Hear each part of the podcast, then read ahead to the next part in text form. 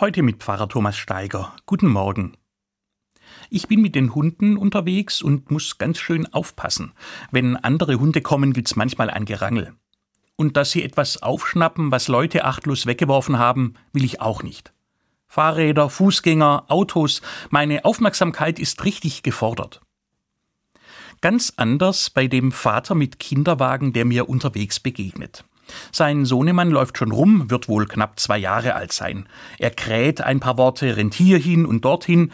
Ich halte die Hunde bei mir, damit er sich nicht erschreckt, sie sind schließlich einen Kopf größer als der Kleine. Der Vater kriegt das alles gar nicht mit. Er ist mit seinem Mobiltelefon beschäftigt, nein, er ist restlos darauf konzentriert. Kein Blick nach links oder rechts, geschweige denn zu seinem Kind. Ich unterstelle ihm nicht, dass das verantwortungslos ist. Ich stelle nur fest, bei seinem Kind ist er nicht, sondern völlig versunken in einer anderen Welt, und in der kommt sein Sohn nicht vor.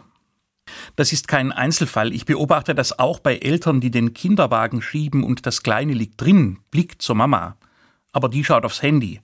Und ich frage mich, was da wohl in einem Kind vorgeht, wenn es wahrnimmt oder spürt, dass es für die Mama in dem Moment gar nicht existiert, dass es offenbar Wichtigeres gibt, als sich mit ihm zu beschäftigen, hinzuschauen, etwas zu singen oder sprechen.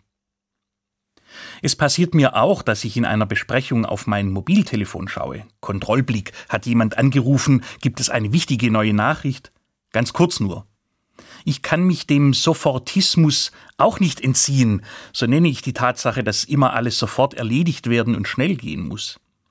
Aber fast immer merke ich, dass es nicht gut ist, beides gleichzeitig zu tun, sozusagen in beiden Welten parallel anwesend zu sein, dass das gar nicht geht.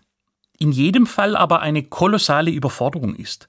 Zu viele Eindrücke, zu viel zu sehen, zu hören, zu sagen.